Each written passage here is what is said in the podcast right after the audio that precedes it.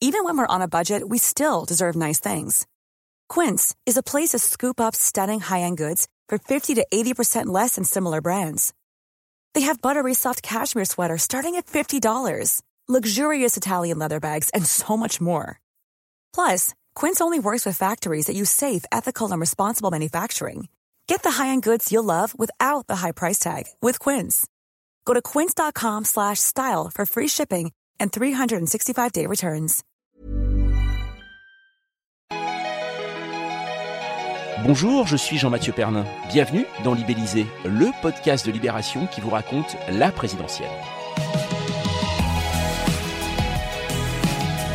Depuis le mois de février, nous vous relatons les coulisses de cette course à l'Élysée où entre coups bas, combat d'ego, ralliement et même un chien électeur pendant la primaire des Républicains, eh bien il s'est passé quelques petites choses. Dimanche, on vote pour le premier tour et Libellisé vous propose de revenir chaque jour de cette semaine sur la campagne d'une ou d'un candidat vu par là ou le journaliste qui l'a suivi au plus près. Aujourd'hui, Valérie Pécresse. Et le journaliste qui a été euh, le plus proche de la candidate, c'est toi, Dominique Albertini. Salut. Bonjour Jean-Mathieu. Toi qui as suivi euh, Valérie Pécresse, pour toi, quel a été le moment le plus marquant de sa campagne? Je vais pas être très original, je pense que ça a été le meeting du Zénith. C'est un moment très important, c'est le moment dont on se rappellera de la campagne de Valérie Pécresse. Tout le monde sait pourquoi aujourd'hui. C'est un meeting qui devait être euh, le, point d'orgue de sa campagne, qu'on nous avait présenté comme un moment déterminant et qu'il a été, mais pas comme l'espérait son équipe.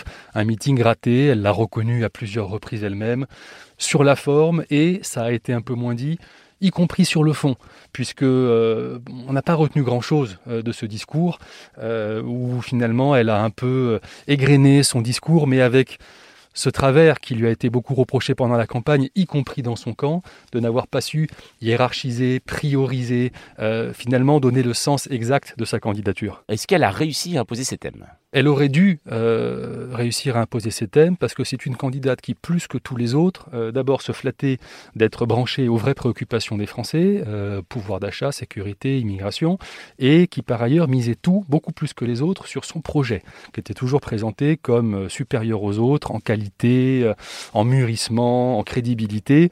alors il y a quelques mesures qui ont passé le mur du son, sa proposition d'augmenter les salaires de 10 puis de 3%, elle l'a révisé en cours de route, ça a un peu compliqué la réception du truc. Euh, plus récemment, l'idée de faire euh, travailler et contribuer les, bénéficiaires du RSA en échange de la prestation. Mais le, le grand problème de Valérie Pécresse aura bien été de rendre audible son discours finalement. Beaucoup de ces mesures n'ont fait parler d'elle que lorsqu'Emmanuel Macron euh, les a un peu reprises, quitte à les ajuster. Je pense au RSA, je pense à la retraite à 65 ans. Et, dans cette campagne, euh, finalement, euh, le gros problème de Valérie Pécresse aura été de se rendre audible des Français. Alors, est-ce qu'elle a cru où elle croit à sa victoire Alors, je n'oserais pas le dire formellement parce que je suis pas, pas dans sa tête ni dans son cœur. Je ne peux faire que deux paris. Euh, je pense que euh, à si peu de, jours euh, de l'élection, elle n'y croit plus et ses amis n'y croient plus. L'écart est considérable avec les deux candidats qui sont en tête dans tous les sondages. on n'a jamais vu dans l'histoire d'une présidentielle un tel écart comblé en si peu de temps. Donc, je pense que l'enjeu pour eux, et je crois qu'ils le savent, c'est de rendre la défaite honorable. Est-ce qu'elle y a cru à un moment?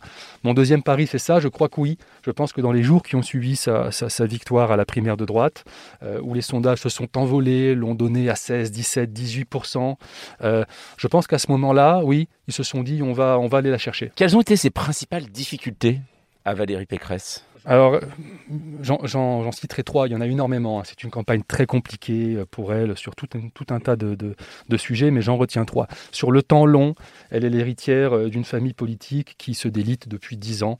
On n'a pas le temps de refaire tout le film de ce qui s'est passé depuis la défaite de Sarkozy en 2012, les guerres internes, la campagne de 2017. Donc elle arrive en bout de chaîne, si je puis dire, d'une série d'événements catastrophiques pour la droite, euh, dont aujourd'hui, voilà, elle paye les pots cassés et les conséquences.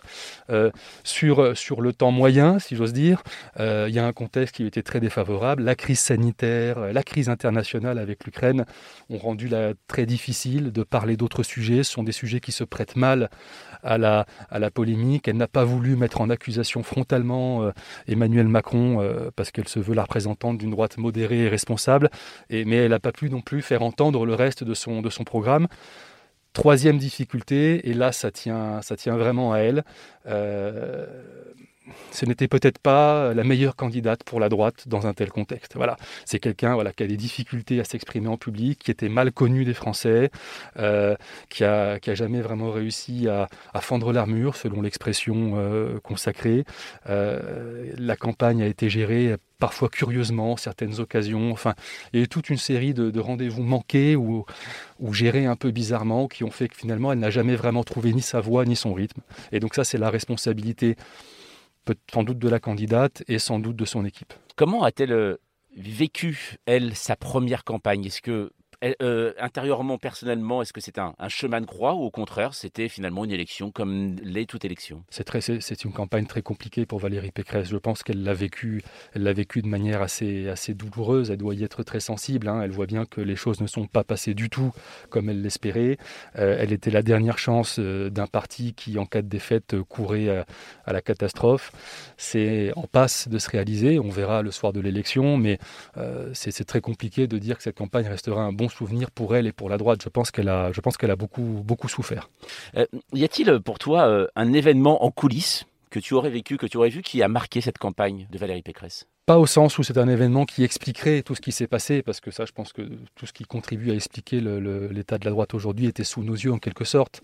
Mais je dirais qu'il euh, faut se rappeler que la première actualité de Valérie Pécresse au lendemain de sa désignation comme candidate de la droite, c'est Éric Ciotti qui sort d'un meeting à Nice, on, on se rappelle qu'il a perdu au second tour de la primaire, et qui dit en substance euh, ce qu'a déclaré Valérie Pécresse ne me va pas du tout, je pense que beaucoup de gens à droite sont, sont déçus, ne comprennent pas.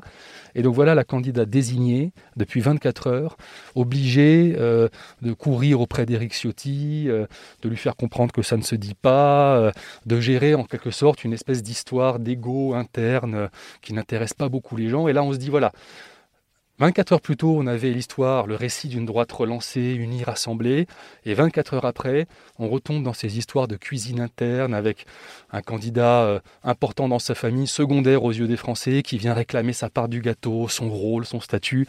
Et on se dit franchement, cette droite, des fois, elle, elle n'apprend pas, quoi. Voilà.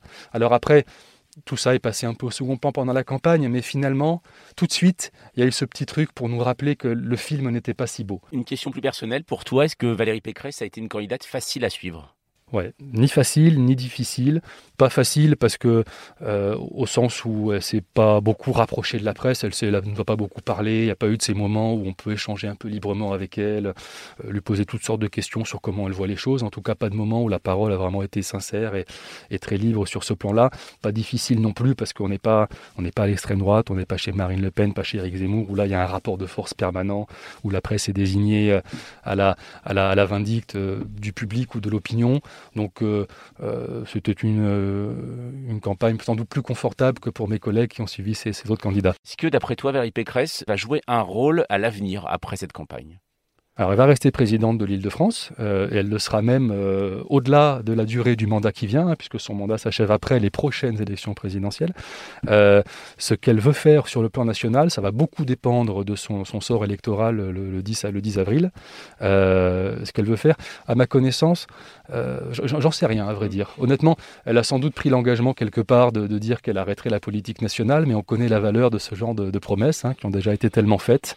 ce qui est sûr, c'est que euh, il va y avoir euh, énormément de concurrence pour récupérer ce qui restera de, la droite.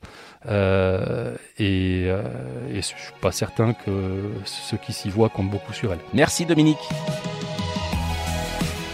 Libellisé spécial premier tour continue. On vous donne rendez-vous toute la semaine avant le vote pour écouter ceux qui ont suivi au plus près les principaux candidats qui ont arpenté les coulisses de cette élection depuis des mois. La musette pleine d'anecdotes et toujours bien sûr en pleine forme. Retrouvez tous les épisodes sur votre application de podcast préférée et sur libération.fr. Un bon podcast avant d'aller voter, toujours le mot d'ordre de libelliser.